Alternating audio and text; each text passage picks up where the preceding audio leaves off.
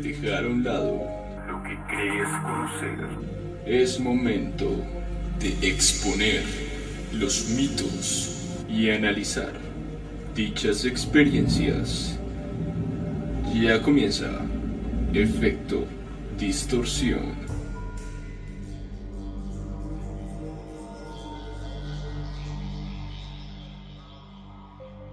Hola, ¿qué tal mi gente? Bienvenidos a este último episodio de la primera temporada. Y bueno, qué mejor que terminarlo con broche de oro, qué mejor que terminarlo con una reflexión que tiene que hacerse debido a lo que está pasando mundialmente y todo lo que ha conllevado y a las personas que se ha llevado también este acontecimiento de coyuntura internacional. Pero bueno, para esto, como es costumbre, presentar a mi queridísimo compañero Santiago, que está acá en la mesa de trabajo. Santiago, ¿qué tal? ¿Qué más, Larry? Bien, pues ya el último episodio, vale decirle a la gente, lastimosamente no se pudo cerrar como nosotros queríamos, que era con el especial con Angelina, pero eh, ya tenemos fecha definida para la entrevista con ella, entonces es una buena noticia para todos. Es pertinente por parte de nosotros que estamos tocando todos estos temas, eh, hablar de este tema del coronavirus, no tanto de la enfermedad, no tanto de, de lo letal que es el contagio, ni de las muertes, sino más que todo como una responsabilidad social, un llamado de atención a, a, a la sociedad por cómo se están manejando las cosas, por cómo se están dejando apoderar del pánico. Sí, digamos que es algo totalmente importante resaltarlo porque es que Santiago nos damos cuenta de cómo la gente ha reaccionado en diferentes partes del mundo. O sea, es que es impresionante el nivel que ha llegado a tener este pánico, esta histeria colectiva, a modo de teoría lo digo, y también eh, cómo eh, nosotros podemos generar ese cambio, cómo nosotros por medio de este podcast, por medio de esta difusión podemos llegar a generar algún tipo de conciencia que bueno, es el objetivo. Sí, a ver, básicamente es hablarle a las personas decirles que hay una, una diferencia entre el pánico y entre estar prevenido, ¿sí? El estar prevenido y yo estoy completamente de acuerdo con eso, el estar prevenido es, oiga, esté investigando, actualícese constantemente de todas las actualizaciones, valga la redundancia, que la OMS está dando, de todas las prevenciones sanitarias, de qué otros síntomas pueden estar relacionados con el coronavirus. Pero ya de ahí al, al pánico, la gente no entiende ese límite, la gente no entiende esa diferencia. Vuelvo y lo digo, estoy de acuerdo con que estén pendientes, estén prevenidos, pero de ahí a que se dejen apoderar por el pánico, por la histeria colectiva, lo único que nos está llevando es a pensar individualmente. Sí, muy bien lo dijiste Santiago, individualmente, y es importante recalcar que no somos solo nosotros, sino que somos nosotros de la mano de otros. Eso es muy importante. ¿Que estamos en una prueba? Sí, es una prueba. ¿Una prueba para qué? Una prueba para reflejarnos claramente como sociedad, como colectividad y no dejarlo como en esas teorías de acción colectiva que es sobre el papel y es sobre el pensamiento y nada más, sino es ponerlo en práctica y algo que es muy importante y es la solidaridad que podemos tener con las otras personas. No se dejen llevar. Esto también, aunque somos dos personas que decimos muchas cosas, que hablamos muchas cosas, pero sí es un llamado de atención a los medios de comunicación masivos que están alimentando ese pánico y también a las instancias gubernamentales, están alimentando ese pánico. Comercialmente también se están vanagloriando del pánico de las personas y esto no está bien. Lo que necesitamos ahora es un brazo, es una mano derecha que nos ayude, que si tiene gel antibacterial de sobra, comparta. Compártala, claro, es que, a ver, a mí se me hace increíble, a ver, con el respeto de todo el mundo, de verdad. Con esto lo digo de corazón y de antemano les pido mil disculpas si llego a ofender a alguno. Pero no se ha visto ni en Estados Unidos, ni en España, ni en Italia, ni en China, ni en Japón, donde el tema es bien complicado. La cuarentena empezó desde hace muchísimo tiempo. No se vio como en, en esos sitios como si se ha visto acá, que la gente salió a comprar mil potes de gel antibacterial y venderlos por Facebook, por Mercado Libre,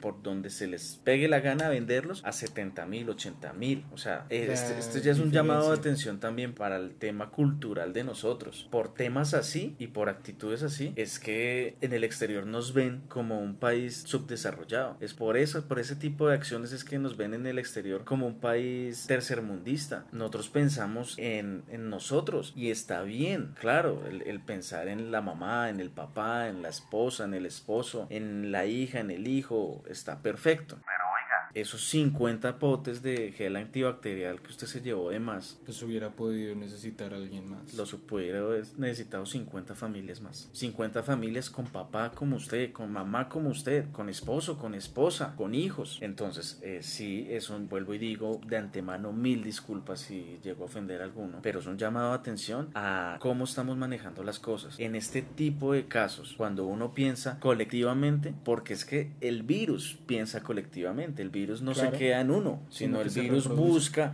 que, que, que, está contigo, entonces tú eh, te acercas a ese y él se va con el otro y, y, empieza a propagarse colectivamente. Entonces, si el virus piensa y actúa colectivamente, nosotros, ¿por qué no lo hacemos? No pensamos colectivamente para frenarlo. Bueno, este fue un llamado de atención un poco fuerte a las familias, a las personas que, digamos, están dejando llevar por ese individualismo y que, digamos, se han dejado llevar por ese pensamiento egoísta. Y bueno, si bien es cierto, yo también les quiero decir que no es por hacerlos parecer, eh, digamos, sino también es por hacerles entender que la falta de civismo que se ha visto últimamente ha sido catastrófica, ha sido muy grande. Inclusive las instancias gubernamentales de varios países han recalcado diferentes maneras de sobrellevar la situación, pero realmente nosotros desde nuestro núcleo familiar ¿qué estamos haciendo? Tenemos que tomar las medidas preventivas esenciales, no atacarnos, no llevar esto a extremos. Sí, es un una problemática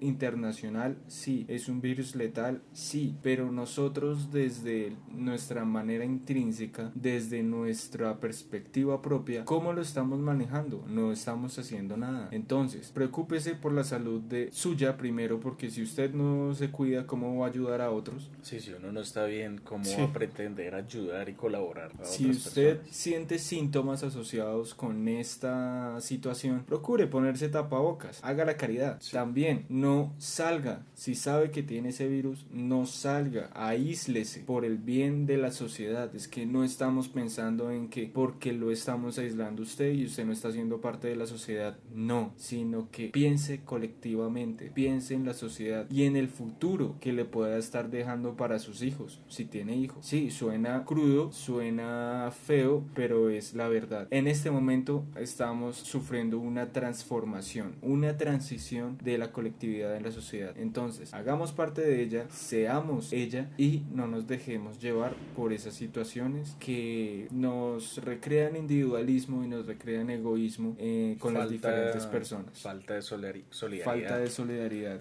exacto. Tú tocaste un tema que es muy importante. Es importante que la gente piense con cabeza fría en esos momentos. No, no entrar en pánico. Estamos hablando de un virus y no, no todos los que estornudan, no todos los que tienen coronavirus, tienen COVID-19. Hay que pensar con cabeza fría. Aquellas personas que tienen tos, que han estornudado, que han sentido alguno de los síntomas del COVID-19, piense con cabeza fría. No salga corriendo de una vez a urgencias. Es lo peor que puede hacer, porque va a urgencias donde van personas que están vulnerables, donde hay personas que están internadas y no tienen nada de, de síntomas de coronavirus, están completamente alejados de ese tema y usted los puede contagiar para eso, las instituciones gubernamentales pusieron a disposición de todos nosotros unas líneas telefónicas para nosotros llamar y decir, oiga, vea, creo que tengo esto, tengo estos síntomas. Y, y las personas especialistas en ese tema que el gobierno puso a disposición de nosotros van y nos toman la prueba. Pero pensemos con cabeza fría. Esto es un tema de todos, vuelvo y digo. Esto es un tema de todos. Investiguemos. A ver, hay que tener algo claro. El COVID-19, este coronavirus, sí es letal, pero es letal en el contagio. Exactamente. Es muy letal en el contagio, no en la muerte. Mundialmente, con toda esta pandemia, hay datos, investiguemos esos datos, entremos, informemos y no desinformemos. Sí, eso es muy importante. No comuniquemos lo que nosotros creamos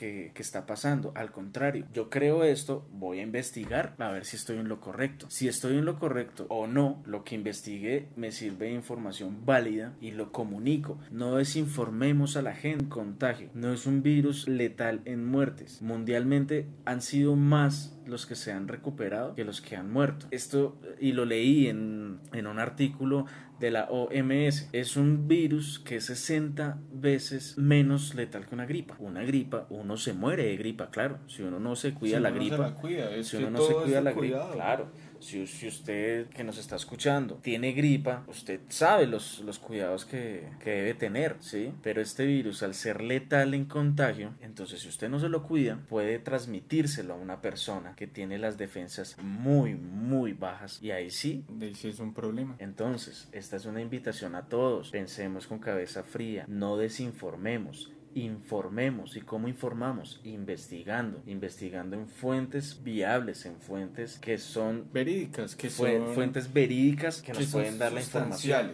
Que son sustanciales. Ahora, bien lo decía sobre la información, sobre la desinformación y acerca de todos estos temas. Hay que ver algo importante. Siglo XXI, vivimos en el siglo XXI. Nos apoderamos de algo que se llaman las TICs. Las TICs, todos los están implementando, todos hacen uso de las redes sociales. Ustedes que nos está oyendo, queridísimo oyente, partícipe de la, de la comunidad de efecto distorsión. Las instancias gubernamentales tienen redes sociales. El Ministerio de Salud tiene Twitter, tiene Instagram, tiene Facebook. La Secretaría también de Salud de los municipios, de los departamentos, de la capital, de las diferentes ciudades también tienen redes sociales. Si no les gusta leer noticias, si no les gusta leer un periódico, vayan a las redes sociales. Hay más información, más sustancial y más fácil de digerir. Entonces, la invitación es para que como bien lo dijo Santiago, se informen y no pasen por esa filtración en la mediación de los medios de comunicación, por favor. Sí, a ver,